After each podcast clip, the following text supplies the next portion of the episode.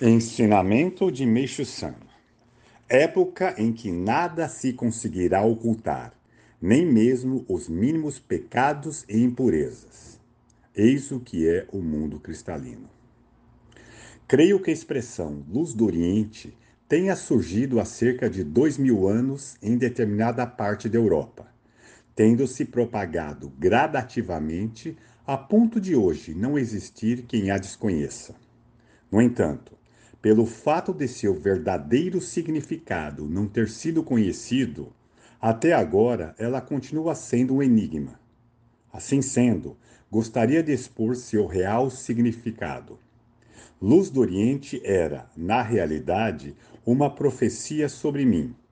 Creio que não haverá quem não se surpreenda ao tomar conhecimento dessa verdade, e que, e já que as pessoas não conseguirão aceitá-la de imediato, vou tentar esclarecê-la apresentando fatos que comprovam minha afirmação. Para tanto, preciso mencionar, em primeiro lugar, o local onde nasci e o trajeto percorrido devido às mudanças que realizei. Nasci em um bairro cuja antiga denominação era Hashiba, situado no distrito de Asakusa, na cidade de Tóquio. Vou explicar a respeito deste local.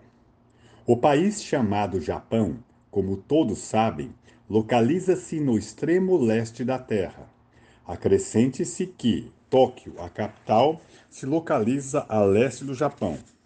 A leste de Tóquio fica a cidade de Asakusa, e a leste desse concentra-se Hashiba, o bairro ao qual me referi há pouco. E, como a leste dele fica o rio Sumida, em termos do mundo, esse bairro fica realmente na parte leste da região leste. É o extremo leste do mundo. Foi lá que nasci. Aos oito anos, mudei-me e fui morar no bairro Zenzoku, a oeste de Hashiba. Mais ou menos na época em que concluí o curso primário, fui para o bairro de Naniwawa, localizado no distrito de Nihonbashi depois para o bairro Tsukiji, no distrito de Kyobashi, e posteriormente para os bairros Oi e Omori, ambos localizados no mesmo distrito que, na época, era denominado Ebara. A seguir, transferi-me para o bairro de Hirakawa, no distrito de Koshimashi. Em seguida, para Tamagawa, onde se localiza atualmente o Rosanso, solar da Montanha Preciosa.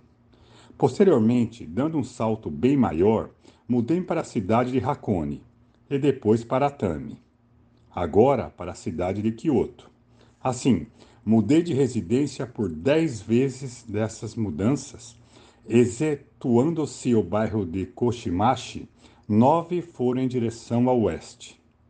Naturalmente, daqui em diante, a luz do Oriente avançará cada vez mais para o oeste. Um dia, é óbvio, chegará à China e até a Europa. Analisando as diferentes culturas existentes no Japão até o presente momento, constatamos que todas elas surgiram no oeste e foram expandindo-se em direção ao leste. No âmbito religioso, não somente o budismo e o cristianismo, mas o shintoísmo e cada seita e ramificação do budismo que tiveram origem no Japão foram se propagando do oeste para o leste.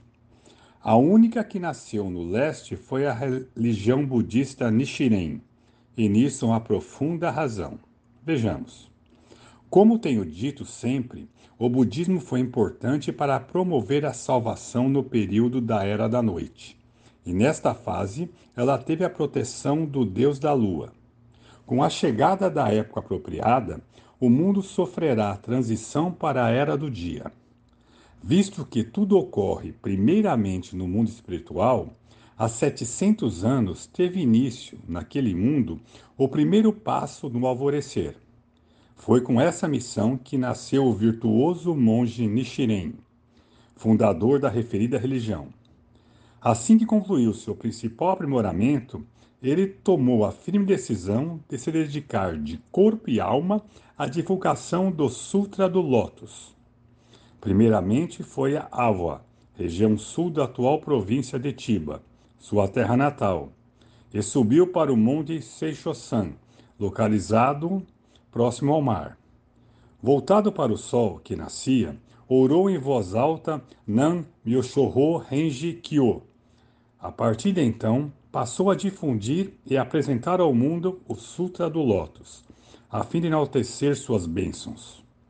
Enfrentou inúmeras perseguições até que finalmente estabeleceu sua atual e inabalável seita. Sua proeza merece todo o nosso respeito. Por Meixo Sama, extraído do livro O Pão Nosso de Cada Dia.